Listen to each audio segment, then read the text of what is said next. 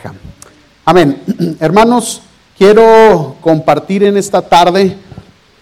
Yo no soy muy dado a predicar estilo series, hablando de, voy a hablar de esto y, dure tres, cuatro, cinco domingos. Yo no soy de esos, pero en esta ocasión ah, quiero hacerlo a lo mejor por primera vez en el año que tenemos aquí, porque esta predicación es muy extensa y no, no me gustaría que estuviéramos aquí una hora y media, que me estuvieran escuchando nada más.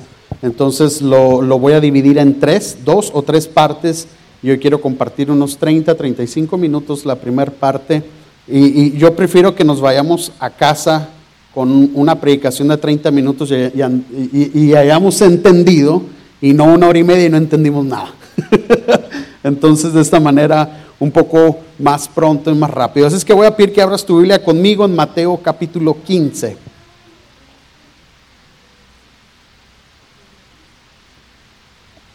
Mateo capítulo 15, y mientras lo encuentras y lo tienes ahí, te voy a dar el título del tema de esta tarde y de los próximos dos o tres domingos. El tema es desenmascarando al enemigo. Desenmascarando al enemigo.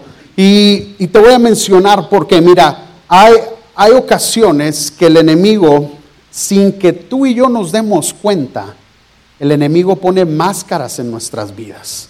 Y, en esta ocasión yo quiero hablar de una máscara, y no es la máscara del santo ni la del Blue Demon, es la máscara de la religiosidad. La religiosidad. Hay ocasiones que tú y yo, a ver si lo puedo colgar aquí, como te digo, sin darnos cuenta, caemos en una trampa del enemigo y somos hijos de Dios, venimos a la casa del Señor, aprendemos más de la palabra, adoramos, cantamos, alabamos. Pero hay ocasiones que es tanto, lo voy a decir de esta manera y no quiero que me vayan a malinterpretar, ah, a veces nos afanamos tanto que empezamos a caer en un pecado y es el pecado de la religiosidad. Ah, ah, ¿Y qué efecto trae eso? Trae un efecto que todo lo empezamos a ver mal. Si no somos nosotros los que adoramos, los que alabamos o los que dirigimos, todos los demás están mal. No sé si me estoy dando a entender. Estoy hablando dentro de la iglesia. Y, y, un dato muy interesante, el mismo Señor Jesús, ¿sabes quién fue quien llevó a la cruz a morir a Jesús? La misma iglesia, la misma gente religiosa de ese tiempo. Y este pasaje que vamos a leer se encuentra Jesús comiendo con sus discípulos. Y es un dato interesante porque a quién no le gusta comer, o más bien a quién le gusta comer. Pienso que a todos nosotros, ¿verdad? Es más, ¿quién tiene hambre ya? ¿Verdad? A lo que voy es, e, e, es algo natural, es algo que Dios hizo, así como el alimento, como las ganas de comer, que tú y yo podamos llegar, disfrutar. La palabra dice que, e, e, es más, el hombre más sabio del mundo, que fue Salomón, de acuerdo a la palabra, fue una persona que incluso él dijo, ¿de qué me sirve tener todo el dinero del mundo que tengo? ¿De qué me sirve tener todos los lujos? Al final del día lo resume en esto, come y disfruta lo que Dios te ha dado. El hombre más sabio del mundo dijo, come y disfruta. Así es que, hermanos, cuando haya chance hay que disfrutarlo. Obviamente, todo con medida. Nada con exceso. Come frutas y verduras. y está Jesús eh, eh, eh, en, este punto. Y quiero darte un dato. Hay un escritor que se llama Alan Moon, escritor, y este escritor dice, cuando llevas una máscara puesta, dice, tanto tiempo te olvidas de quién eres debajo de ella. Cuando llevas una máscara puesta tanto tiempo, te olvidas de quien tú eres. Tú no eres lo que tu condición dice que eres. No eres lo que tu pasado dice que eres. Uf, ¿a cuántos de nosotros nos han juzgado por errores del pasado? Mm. Y más en la escuela. Vamos a decir que estás en un partido de fútbol, estás representando la selección de la escuela, te fuiste a penales y tu penal es el gol decisivo para ganar o perder. Y vas y corres y tiras el penal y la vuelas. Todo el ciclo escolar te van a traer a carrito. ¿Por qué? Porque fueron errores que uno cometió en el pasado y el mundo de hoy ah, ah, siempre, o más bien no nada más el de hoy, el de antes también señala tu pasado. Tú eres quien dice la palabra que tú eres. Mira, tenemos que quitar la máscara de una identidad equivocada. La Biblia dice que tenemos que quitarnos el viejo ropaje y ponernos un ropaje nuevo. Dice revestidos, dice uno de gracia, de amor, para poder ponernos una nueva identidad. Tenemos que quitar la máscara de la religión. Si no lo hacemos, corremos el riesgo de vivir una vida con Dios detrás de una máscara de religión. Mateo 15, 6. Vayamos ahí, ver qué es lo que nos dice la palabra. Mira, desde el 15.1, desde el 15.1, por favor, mija, 15.1, gracias.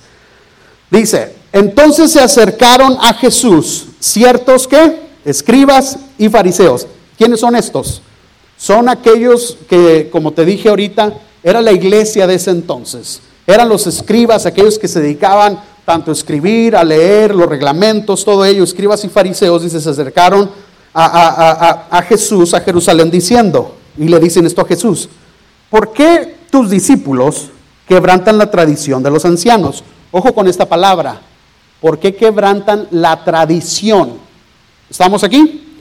Dice de los ancianos, ¿por, ¿por qué no se lavan las manos cuando comen pan? Interesante. Nos está revelando la palabra que Jesús y sus discípulos no se lavaban las manos para comer. ¿Cuántos se lavan, las manos antes de comer? y, si anda uno trabajando a veces ni chanza. ¿A poco no? hay más cuando anda uno. A mí me tocó eh, en México a veces este, andar de chalán en la mezcla y estás comiendo el burrito y le aventas la plasta y, y comes burrito con mezcla. o sea, y yo, yo pienso que se me atoró algo, por eso se me ha ido haciendo así. Pero hay ocasiones que yo conozco mecánicos. Tengo un tío que es mecánico y a veces que echa mecánica todo lleno de grasa y, come a veces así. A veces que no hay chance, no sé si me debe entender. Pero aquí los escribas y los fariseos nada más estaban viendo, esperando el momento que Jesús cometiera un error seguían todo lo que Jesús hacía, todo lo que Jesús predicaba, estaban detrás de él en todo momento y esperando un pequeño error. Y lo, vamos a decir, y lo cachan en esto. Y le dicen, Jesús, a ver, a ver, a ver, a ver, tú te dices llamar y ser el Hijo de Dios y tu equipo de trabajo, tus discípulos, tú y ellos están quebrantando una ley, la ley de los ancianos, algo que es una tradición la palabra, la ley judía, este reglamento, esta ley fue dada a Moisés en el Antiguo Testamento. Ya ves que Moisés subía al monte en varias ocasiones y, y, Jehová se le manifestaba y le daba ciertos reglamentos, aparte de los diez mandamientos, le decía ciertas reglas que el hombre tenía que llevar en la tierra para cuidado personal. Y uno de ellos es, cada vez que te acerques a la mesa a comer, te tienes que lavar no solamente las manos, dice la Biblia, sino, también los pies. Eran dos reglamentos para poder comer antes, lavarse los pies y lavarse las manos. Imagínate que ese reglamento estuviera hoy en día todavía.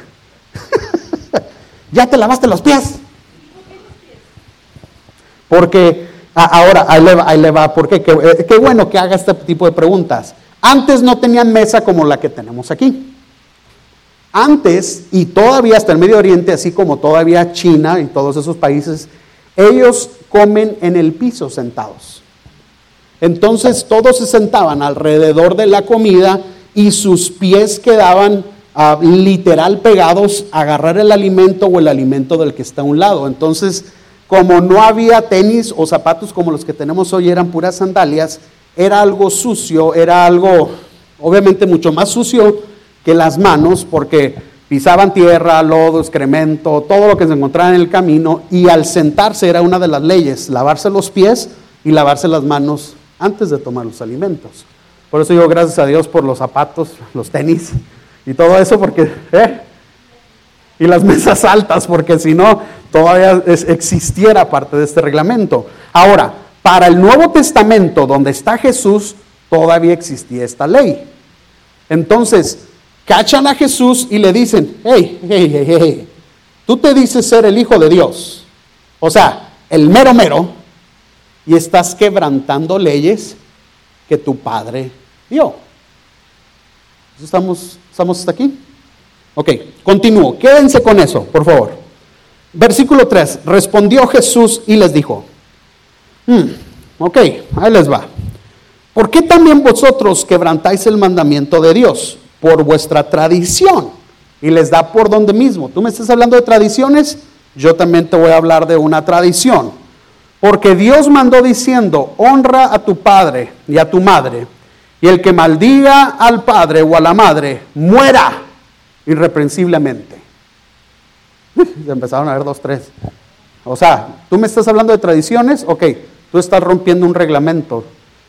Hay una ley que dice honra a tu padre y a tu madre y si no lo haces, mueres inmediatamente. Versículo 5.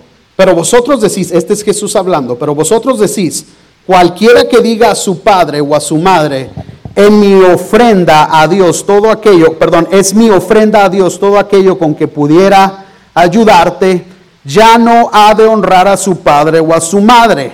Así habéis invalidado el mandamiento de Dios por vuestra tradición. En cierta manera está viendo aquí un espacio de gracia. En otras maneras les dice, ¿por qué crees que no te has muerto? Porque hay algo de gracia. Versículo 7. Jesús era lleno de amor, de paz, pero también se enojaba. ¿Qué les dijo? Hipócritas. Uy. Hipócritas. Bien profetizó de vosotros Isaías cuando dijo, este pueblo de labios me honra, mas mi corazón, mas su corazón está lejos de mí. Pues en vano me honran enseñando como doctrinas, mandamientos, ¿de qué dice ahí? De hombres. Jesús les estaba dejando saber a los escribas y fariseos, hey, los mandamientos que ustedes traen son puestos por hombres. Versículo 10. Esto se pone más bueno. La otra fue una cachetada con guante blanco, mejilla derecha.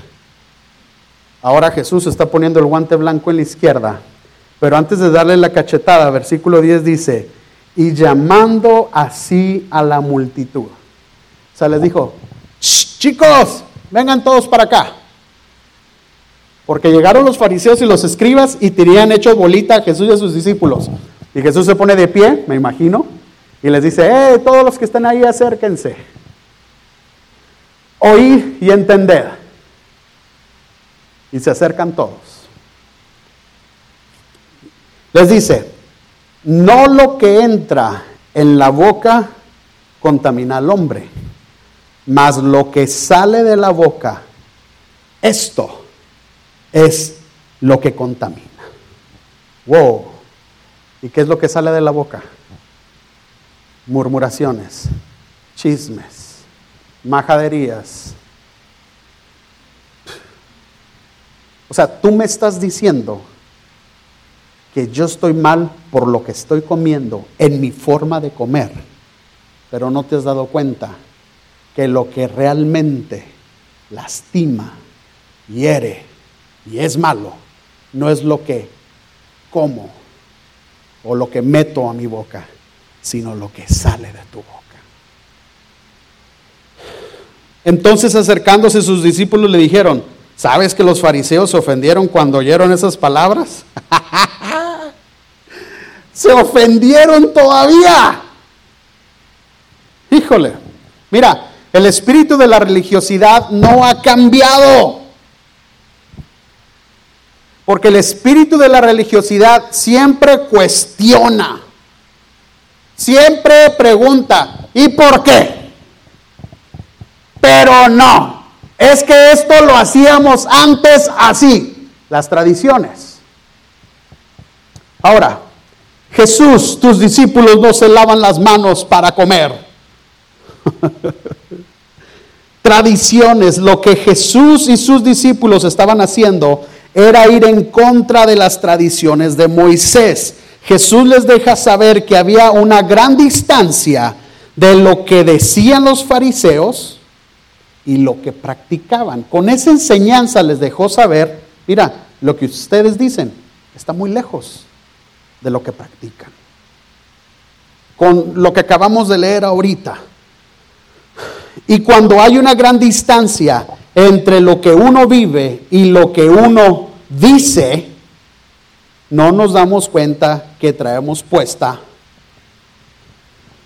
una máscara. ¿Sí? ¿Me expliqué? ¿O lo, lo voy a volver a leer? Lo voy a volver a leer.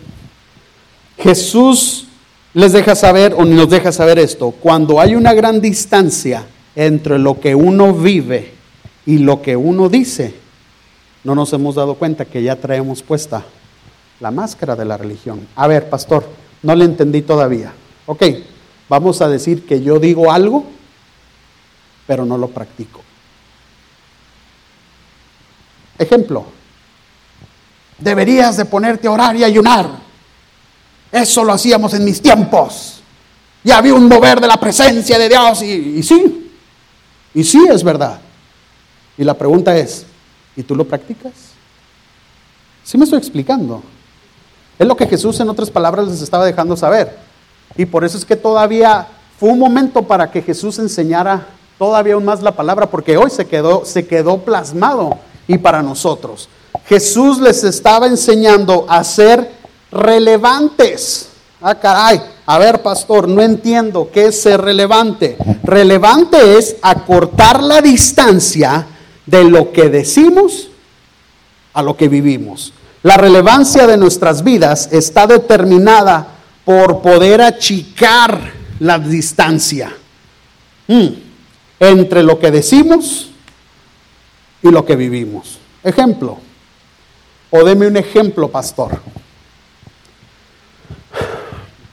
Híjole, me voy a meter en camisas de once varas, pero él les va. Yo tuve una situación aquí, a lo mejor uno que otro lo sabe. Y una de las situaciones es de que en una ocasión recibimos una persona que tenía tatuajes. Y una de estas personas me dice, pastor, dígale a esta persona que se cubra el tatuaje. Bueno, no, no, no sé si me estoy dando a entender, pero ¿por qué? Es que no quiero que mi familia y los jóvenes y los adolescentes de aquí se confundan y el rato anden todos tatuados. Y si no se quiere tapar, pues dígale que se vaya. Esa fue una situación que nosotros vivimos aquí. La pregunta es, ¿en qué posición me encuentro yo como pastor? O pierdo a uno o pierdo al otro. Vamos a decir, como mi hermana, ahorita viene así bien fresca, bien agradable. No, no, no, no, no, vamos a decir que la hermana trajeron una rosa, la rosa de Guadalupe. Y que me dijeran, ¿sabes qué? Dígale a la hermana que se ponga una chamarra, así no puede estar aquí. Hey, es lo que Jesús les estaba dejando saber. Eso no es lo que contamina. Lo que contamina es lo que tú estás provocando a hacer. ¿Sí me explico, hermanos, iglesia? Y nosotros no estamos o no estamos siendo relevantes como Jesús fue. ¿Qué dijimos que significa la palabra relevante? Es acortar la distancia de lo que decimos y hacemos. Profesamos el amor de Dios, predicamos que, que, somos hijos de Dios y que amamos. ¿Y que amamos a quién? A todos. Pero los hechos demuestran que realmente no amamos. ¿Me explico, iglesia? Híjole, nadie dijo nada. La palabra dice, primer y gran mandamiento, amarás al Señor tu Dios con todo tu corazón, con toda tu alma y con todas tus fuerzas. Segundo y gran mandamiento. El primero es amarás al Señor tu Dios. El segundo es amarás a tu prójimo como a ti mismo.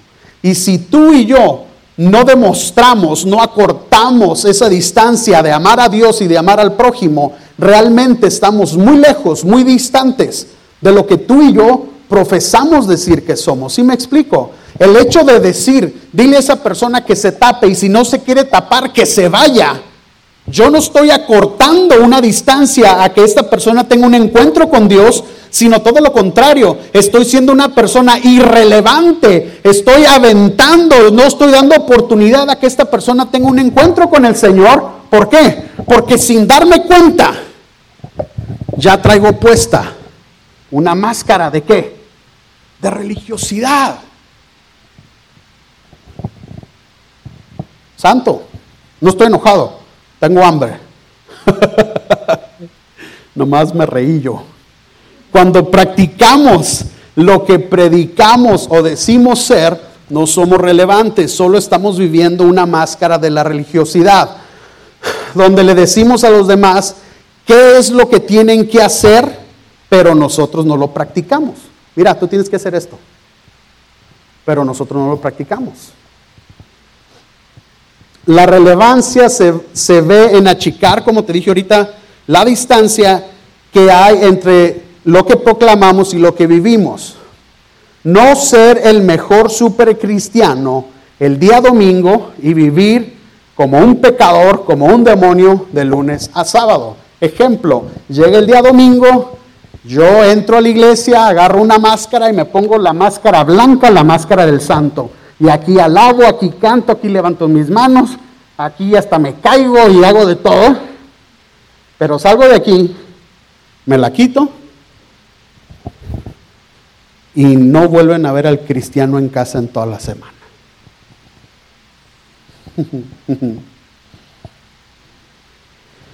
El mensaje se vive, no solamente se habla. Eso es lo que Jesús les estaba dejando saber ahí.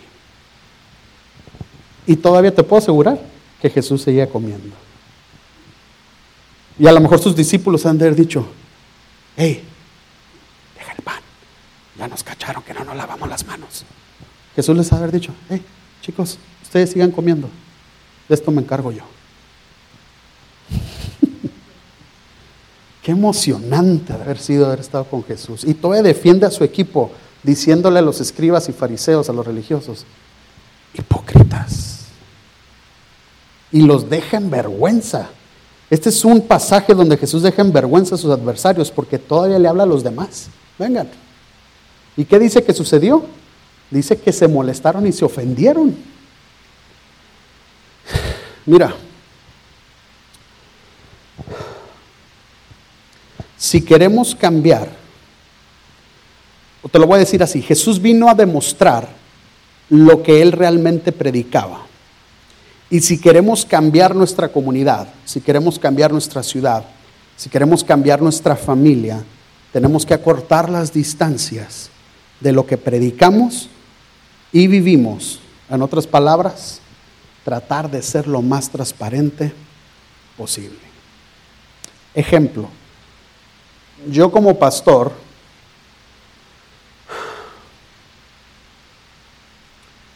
yo no puedo traer una máscara, y lo voy a decir así, porque me ha tocado conocer, me ha tocado escuchar que ha venido gente a decirnos esto. Una cosa es honrar y adorar a Dios, pero otra cosa es que como pastor yo les empiece a inculcar a ustedes que ustedes me tienen que honrar y me tienen que adorar a mí. ¿Sí me estoy dando a entender? Porque hay gente que nos ha dicho, oiga pastor, fíjese que nos están predicando sobre la honra. ¡Hey, qué bueno, gloria a Dios! Tenemos que honrar a Dios, tenemos que honrar a nuestros padres, a nuestros líderes, a nuestros gobernantes y esto. Sí, sí, sí, lo, lo entendemos, pastor. Pero nos lo están predicando de una manera que al que tenemos que honrar es al pastor. Oye, también tienes que honrar al pastor. Nos dicen, sí, pero es como un nivel, sentimos como un poco exagerado. A ver, ¿en qué forma? No, pues de que el pastor, ejemplo, si empieza a sudar, tenemos que ir, llevarle la toallita, o tenemos que ser, así dice, o tenemos literal que empezarle a secar el sudor de la frente. Ah, caray. Yo dije, bueno, con una toallita que le lleven, a veces porque no hay alrededor, lo pudiera entender. Dice, y a veces nos dice, una forma de que me honren es, si yo voy y me siento y hay comida, tienen que servirme a mí primero. Y ahí te va, la última, y esto que te estoy diciendo es verdad.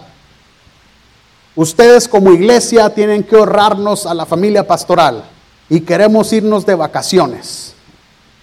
Dice, y la iglesia tuvimos que mandar a los pastores y a sus hijos a Miami una semana con vacaciones todo pagado. Yo dije, déjenme pastorearlos, porque yo no voy a Miami, yo quiero a Disneylandia. más cerquitas, no mándenme en avión, denme nomás para la gasolina y los boletos. no sé si me estoy dando a entender. Empezamos a manipular, empezamos a usar el poder que realmente no es para nosotros. El poder que tú puedes tener o que nosotros podemos tener sobre ti es para enseñarte, para adorar, para servir, para amar. ¿Sí me estoy explicando?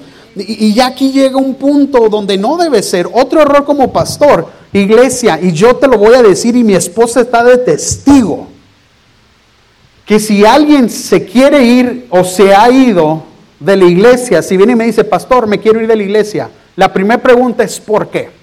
Y ya después de que te dan todo el itinerario, lo único que nosotros podemos hacer como pastores es orar, bendecirlos y dejarlos ir.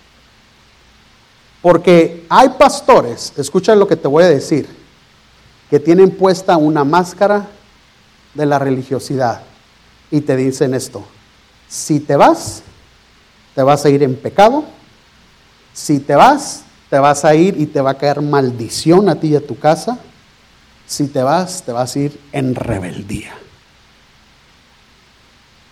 ¿Sabes que eso que yo te acabo de decir es antibíblico? Dios, esto que te voy a decir es bíblico, Dios no maldice.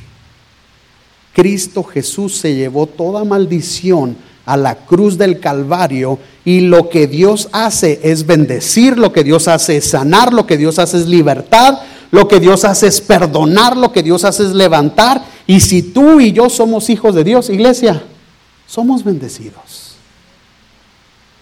Entonces, el ningún pastor, estoy poniendo ejemplo pastores, ningún pastor tiene la autoridad para maldecir tu vida, porque Jesús llevó toda maldición a la cruz del Calvario. Y ese es un pastor religioso, aquel que te señala y te empieza a decir tus errores y, hasta de lo que te vas a morir. Hey, si te quieres ir, ok, está bien, déjate abrazo, oramos por ti, bendecimos tu vida, que te vaya bien y, y te amamos. ¿Sí o no lo hemos hecho? Te amamos y aquí estamos cuando gustes. Esta es tu casa. Pero no venimos con doctrinas antibíblicas que dice todo lo contrario. Una de las máscaras o una de las cosas que hace la máscara, deme 10 minutos, ya casi termino. Una de las cosas que hace la máscara de la religión es que le gusta recibir, pero no le gusta dar lo que ha recibido. Hermanos, tú y yo sabemos que la bendición para recibir está en el dar. Entre si tú y yo damos, Dios bendice. Ejemplo, Dios dame gracia, pero no somos buenos para dar gracia. Dios perdóname, pero no sabemos perdonar. Dios acéptame tal y como soy, pero no queremos aceptar a los demás tal y como somos. ¿Y qué es lo que sucede? Venimos a quedar que lo que vivimos está muy lejos de lo que tú y yo predicamos, de lo que tú y yo decimos ser. ¿Qué es lo que ocupamos entonces ser o hacer? Ocupamos quitarnos la máscara. Ay, ok, pastor, ya entendí. Ya que quitarnos la máscara. Y ojo con esto que te voy a decir. Esta máscara, ¿sabes quién te la pone sin darte cuenta? El enemigo. Pero ¿cómo? Si se supone que venimos a la iglesia a, lo que te dije, a aprender, a que nos instruyan, a amar y eso sí. Pero a veces nos fanatizamos tanto que al grado ya empezamos a ver mal detalles que no eran cuando tú y yo llegamos a la casa del Señor. ¿Sí me explico? Obviamente hay cosas que sí, pero hay detalles que, que ya van más allá. Ahora, te voy a dar tres aspectos de cómo podemos quitarnos la máscara y con esto termino.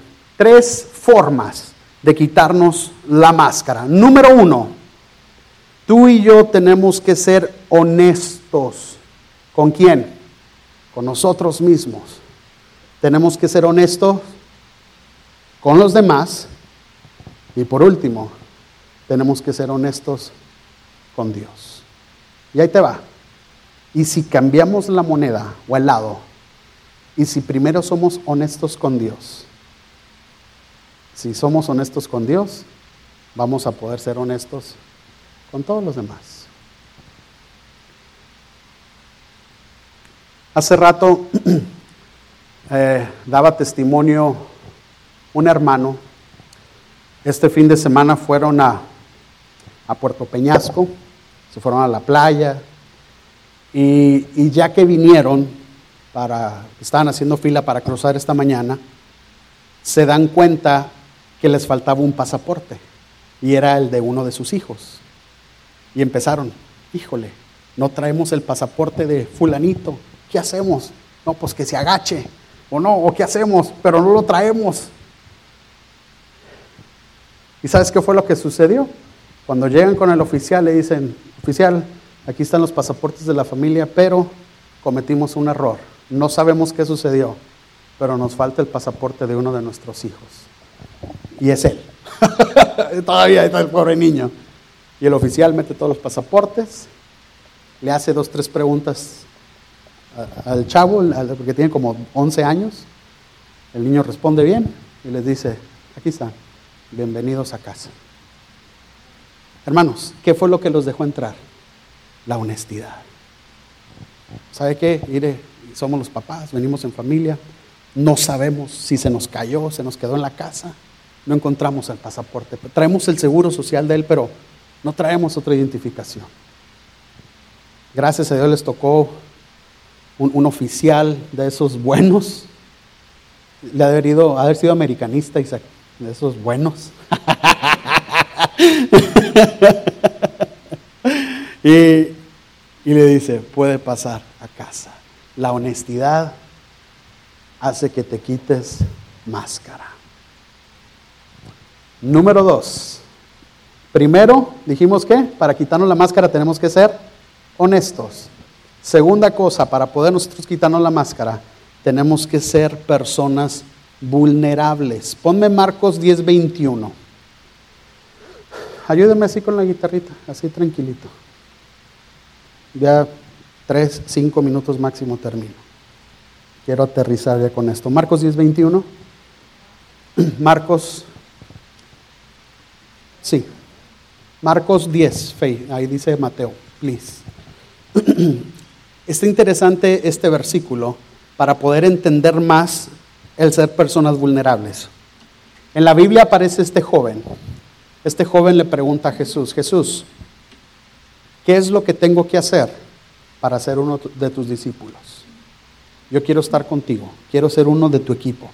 Y Jesús le hace un resumen, mira, tienes que ser así, tienes que ser así, así, así, así, así, así.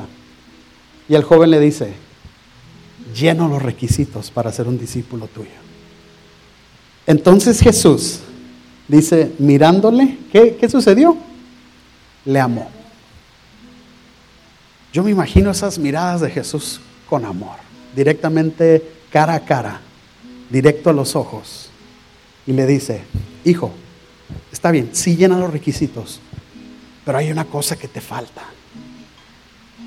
anda, vende todo lo que tienes, dáselo a los pobres y tendrás tesoro en el cielo. Y entonces puedes venir y seguirme con todos los demás. Nunca más se vuelve a saber de ese joven en la historia de la Biblia. Sí, llenamos los requisitos, pero traes una máscara puesta que te impide estar conmigo quítatela. Una persona vulnerable es aquella que acepta un consejo, aunque nos duela, pero un consejo de una persona que nos ve con amor. ¿Sí me explico? A ver, pastor, explíquemelo mejor. ¿Qué te parece cuando papá y mamá, una persona que nos ama, nos dice, mira hijo, está bien, pero este este detallito en tu vida si tú lo arreglas, si tú lo quitas, creo que te va a ir mejor. Es más, yo te voy a apoyar. Un hijo vulnerable hace caso a lo que una persona con amor le pueda decir. Aún así nos duela. ¿Tú crees que a ese joven no le ha de haber sido un joven de dinero? Que tenía a lo mejor una máscara de ser uno de los más ricos, que a lo mejor le gustaba humillar o a lo mejor le gustaba despilfarrar. Y Jesús le dijo, sí llenas los requisitos, pero hay un detallito.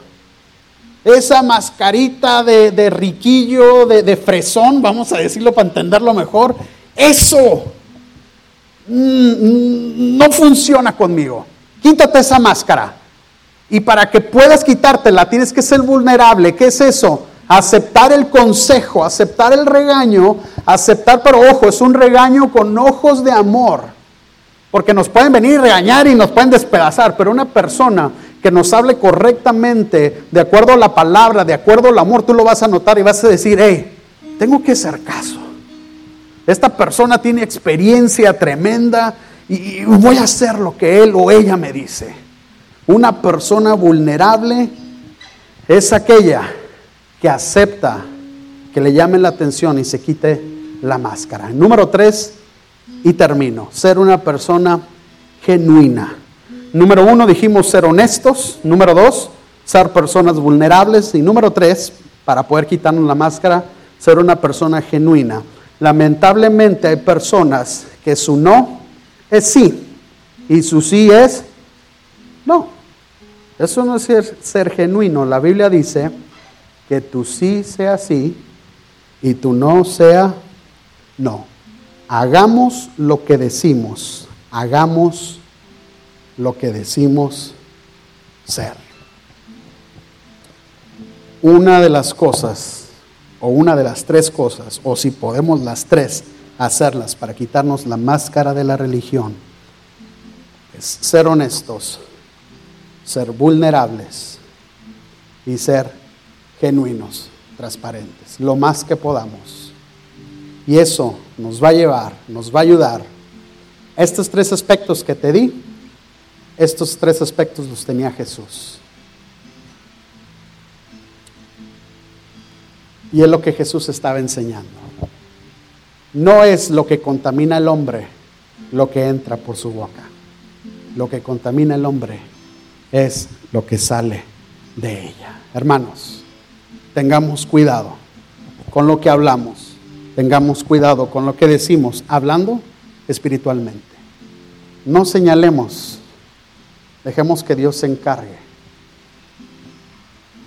Mi papá fue una persona que en una ocasión entró a la iglesia, entró medio drogado, medio borracho, y no entró solo, entró como con cinco o seis de su pandilla a la iglesia. En más de una ocasión lo he comentado. Fueron a la iglesia porque supieron que había, había pastel, iba a haber comida, iba a haber muchachas en la iglesia. Era una fiesta en la iglesia. Uno de los, mi papá tenía, era, tenía una zona en Mexicali donde él era uno de los que vendía droga con sus achichincles. Y uno de ellos les dice, oye, el güero, le decían, oye, güero, fíjate que en la iglesia va a haber comida, va a haber pastel y va a haber morritas. Vamos. Y mi papá les dijo a su gente, sale, pero todos a bañar, vamos a llegar bien bañaditos. Dice que llegaron a la iglesia, para su sorpresa, sí iba a haber fiesta, pero primero iba a haber reunión, iba a haber servicio. Y dice que cuando entraron ellos esperaban el party, las luces y todo, y no, había reunión, dice que se sentaron en la parte de atrás recargados, no se sentaron, se recargaron en la pared, en la parte de atrás, y ahí están todos. Y dice que algo empezó a apoderarse de él y no supo qué sucedió. Hasta que abrió sus ojos enfrente del altar rodeado de gente. ¿Te imaginas si uno de los ujieres le hubiera dicho, tú no puedes entrar aquí? Ni tú ni los que vienen contigo. Él se convirtió esa tarde que fue por pastel y a ver muchachas, encontró el amor de su vida. seis meses después de haber tenido ese encuentro en el altar, se va a un instituto bíblico para estudiar y ser pastor. Mi primer año, mi primer año, yo lo celebré. Tengo fotos de que le estoy pegando una piñata en su graduación del instituto bíblico. Porque no le prohibieron, porque no lo señalaron. Él dijo que él traía cadenas, traía su paliacate colgando su greñero porque él tenía el pelo largo. Y no nomás él, eh, y, la gente de la iglesia sabía quién era él. Pero imagínate el gozo que pudieron haber sentido los de la iglesia al ver que la pandillita entró, miedo o gozo. y esa tarde, sin que nadie le dijera nada, sin que nadie le dijera, pasa a aceptar a Jesús, o, Señor, no puede estar aquí si trae esas cadenas, sin que nadie le dijera, el poder de la alabanza, de la adoración, lo llevó a tener un encuentro en lo más atrás de la iglesia. Dice que él no supo nada, dice que él solamente sintió algo que se apoderó de él y cuando abrió los ojos, él estaba aquí. Y sabes que estaba solo, sus demás amigos sí se fueron. y de ahí dice que tuvo una recaída nada más, pero dice que él lo hizo a propósito con sus amigos que le empezaron a decir y dice, y fui y me drogué y no me hizo efecto. Y dice que desde ahí él se agarró compartiéndole a sus propios amigos. Dice que ellos se drogaban, ellos vivían en Mexicali, se drogaban y subían la rumorosa. ¿Cuántos de ustedes conocen la rumorosa? Y subían la rumorosa drogados. Esa era su meta, su gol drogarse y subir. Y si llegabas a lo más alto, o sea, al área de Tecate, la rumorosa, eras el campeón porque subiste drogado. Varios de sus amigos se mataron cayendo al barranco. Porque perdieron la línea blanca. Ellos se llevan siempre por la línea. Veían doble, pero no se salían. Y en una de esas se despintó la línea blanca y se fueron al barranco y se mataron todos. Eso era lo que le esperaba a mi padre. Pero el Señor lo rescató, porque la iglesia que fueron, no lo señalaron y no le dijeron, retírese de aquí. Hermanos, seamos personas como Jesús. Sabemos que Él abrazaba, amaba a todo tipo de personas, tal y como venían, tal y como eran y sus vidas eran cambiadas y transformadas por la forma de ser de Jesús. Seamos como Él. Ponte de pie.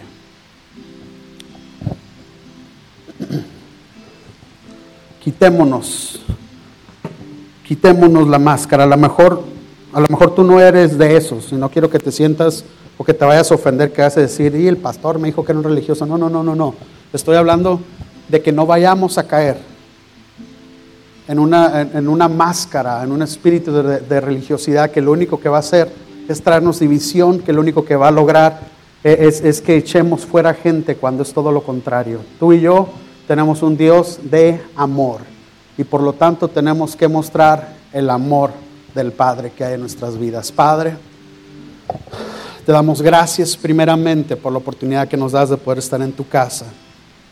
Señor, si hemos actuado en ocasiones en contra de tu voluntad, si hemos actuado en ocasiones en contra de acuerdo a lo que tú hiciste aquí en la tierra y nos pediste, Señor, que hiciéramos y no lo hemos hecho, venimos con un corazón humilde delante de ti, Padre, pidiéndote perdón por nuestros errores, por nuestros pecados. Y si hemos caído en un punto, Padre, de religiosidad que nada más queremos hablar y señalar a la gente, te pedimos que nos perdones, Señor. Queremos tener el corazón que tú tenías, Señor. Ese corazón de amor, así como lo mencionó el libro de Marcos, que incluso cuando hablaba para reprender a alguien, Señor, la mirada era una mirada de amor, Padre. Enséñanos a ser más como tú, Jesús. Te adoramos, te exaltamos, Señor por quien tú eres, por quien tú eres Jesús. Gracias Cristo por tu belleza inigualable. Amén. Y amén.